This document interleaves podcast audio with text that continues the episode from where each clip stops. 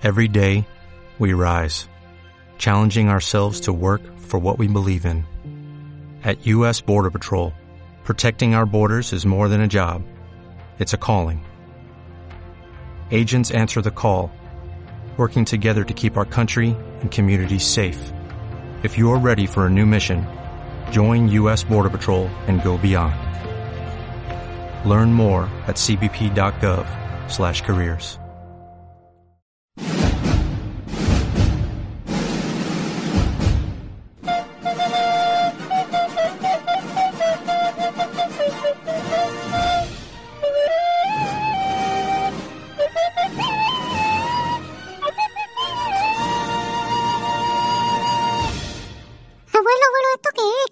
esto? Esto es una radio pequeñín. ¿Una radio? ¿Y para qué sirve? Ya verás, ven, que te enseño cómo funciona. Ven, hay que darle a este botón.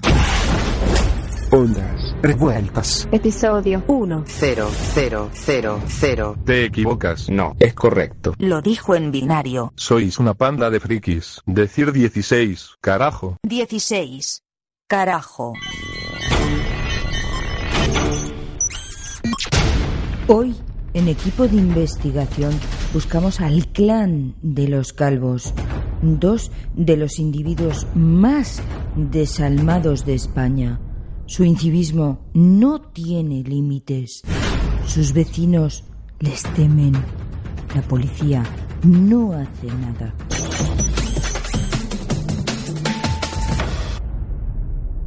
Pillara de los Atunes, 12.30 de la mañana. En el interior de este bar están Javi el Fresco y el señor Mirindo, los alias de Juan Cebolla y Pedro Alpargata, más conocidos como el clan de los calvos.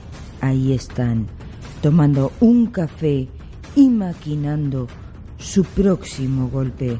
Hemos puesto un micro oculto. Oigamos la conversación. Oye, ¿mañana haces algo? No, ¿por? No, por, por curiosidad. Parece una conversación trivial, ¿verdad? Si lo analizamos detenidamente, podrán ver que no es así. Oye, ¿mañana haces algo? No, ¿por? No, por, curiosidad. Los calvos se sienten espiados y hablan en clave. Hablamos con el doctor Aspirino, experto en neolenguaje adaptativo al entorno de programas televisivos de investigación y autor del libro ¿Puedo salir a tomar una cerveza con los amigos? Tú verás. Efectivamente, podemos comprobar que existe una tendencia hacia ocultar palabras con un sentido generalista para sustituirlas por un lenguaje cifrado y personalizado por un grupo de estos sujetos del estudio. Entonces, ¿puede confirmarnos que esta conversación es una planificación de su próximo golpe?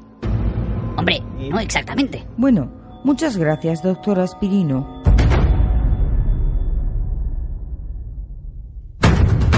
Como pueden comprobar, el doctor Aspirino nos acaba de confirmar nuestras peores sospechas.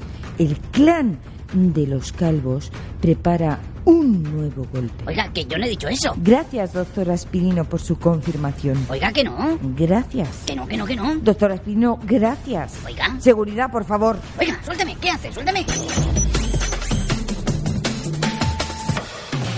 Volvemos en 30 segundos.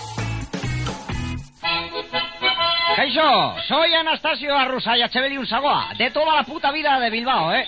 Eso sí, la Virgen de Begoña, el partido y el Atleti. Y que no falte, ¿eh? Gaseosa Cruz de Gorbea, gure gaseosie.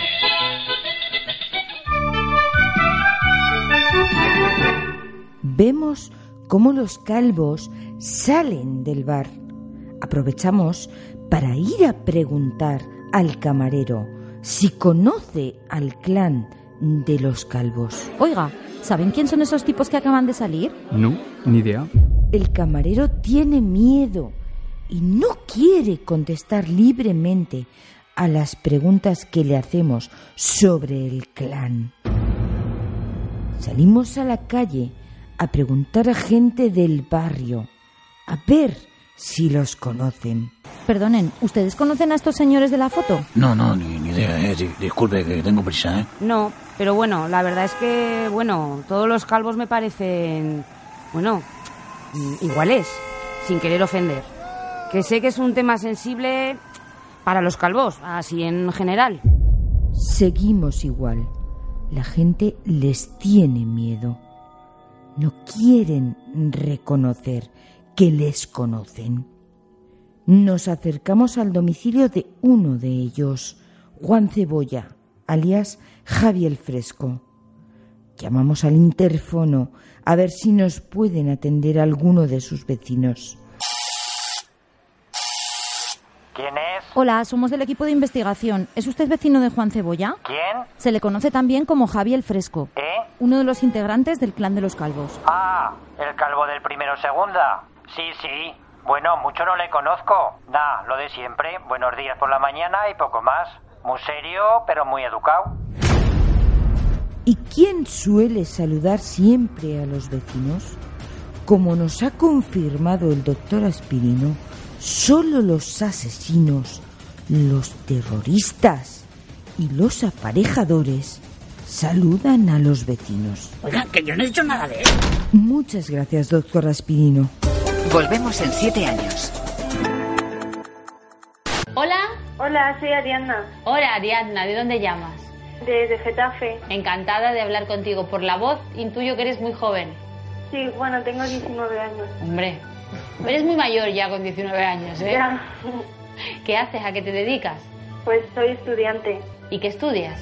Pues traducción e interpretación. Vas a ser la mejor actriz del mundo. Bueno, realmente es de idiomas, pero bueno. Oye, ¿a qué, ¿a qué te gustaría interpretar? ¿Qué personaje te gustaría interpretar? Bueno, a ver, realmente mi carrera es de idiomas, traducción e interpretación de idiomas. Anda, que yo me he enterado que era como...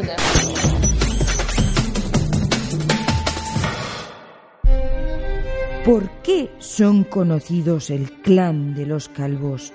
¿Dónde empezó todo esto? Tenemos que trasladarnos al año 1992. Oiga, que esta canción es de 1993. ¿Será cansino el aspirino este? Así no hay quien venda esto. Sigamos.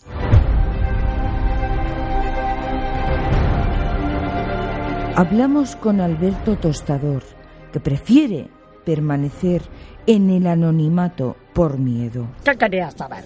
¿Qué le hicieron a usted el clan de los calvos? Bueno, verá, yo por aquel entonces tenía un videoclub, el videoclub Hollywood de aquí en Piedra de los Atunes, y un día se acercó Pedro Alpargata, socio número 435 del videoclub, y alquiló una película. ¿Y qué película era?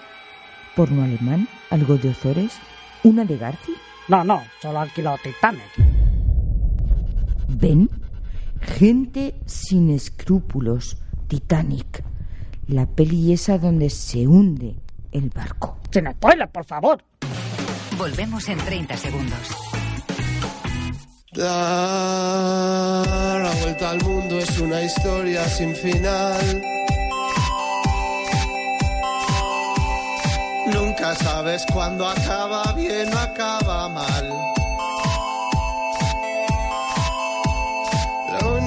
Importante es estar juntos y ya está.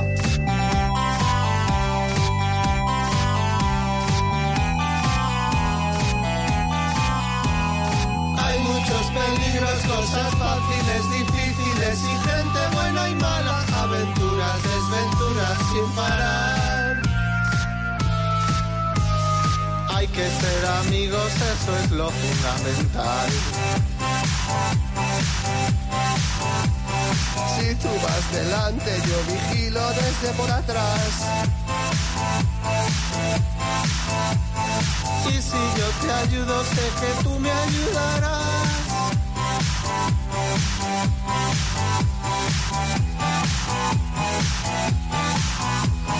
Hay muchos peligros, cosas fáciles, difíciles y gente buena y mala. Aventuras, desventuras sin parar. Sílvame, tú sílvame. Si te encuentras en peligro, sílvame. Hugo, sílvame. Y ya voy. Bueno, señor tostador, cuéntenos, ¿qué pasó? Verá, ese día en cuestión, el individuo que atiende al nombre de Pedro Alpargata, socio número 435 del Videoclub Hollywood de aquí de Piara de los Atunes, entró en mi establecimiento. ¿Sí? Se acercó al mostrador. Sí, ¿qué más? Oiga, ¿no está usted demasiado eufórica con la historia? No, no pare, cuénteme más. Bueno, pues el individuo se acercó al mostrador y me dijo, Alberto, te dejo esto aquí. Y salió del videoclub. Oh, ¿Y qué le dejó? ¿Un paquete de heroína? ¿Una cabeza de caballo? ¿Una amenaza de muerte? No, mucho peor. ¿Qué? ¿Qué? ¿Qué? Pues no va el gacho este y me devuelve Titanic sin rebobinar. Pero qué hijo de puta. Cuando se apagan los focos de la actualidad, se enciende la luz de la investigación. Porque detrás de una noticia hay mucho que preguntar, ¿Le puedo hacer una pregunta? que indagar, que confirmar y descartar. Porque detrás de la verdad hay un equipo de investigación. El 11 de enero, en La Sexta. Estreno 8 de agosto.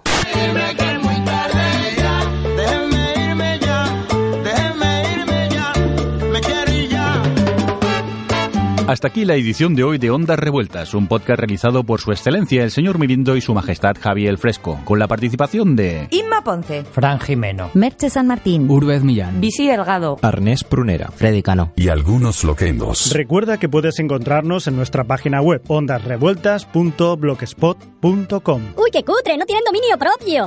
Que te calles. Puedes dejarnos amenazas en nuestro Twitter, arroba Ondas Revueltas. O tus cartas de amor en nuestro Facebook, facebook.com barra ondas revueltas. Y si tienes spam, no dudes en enviarlo a ondasrevueltas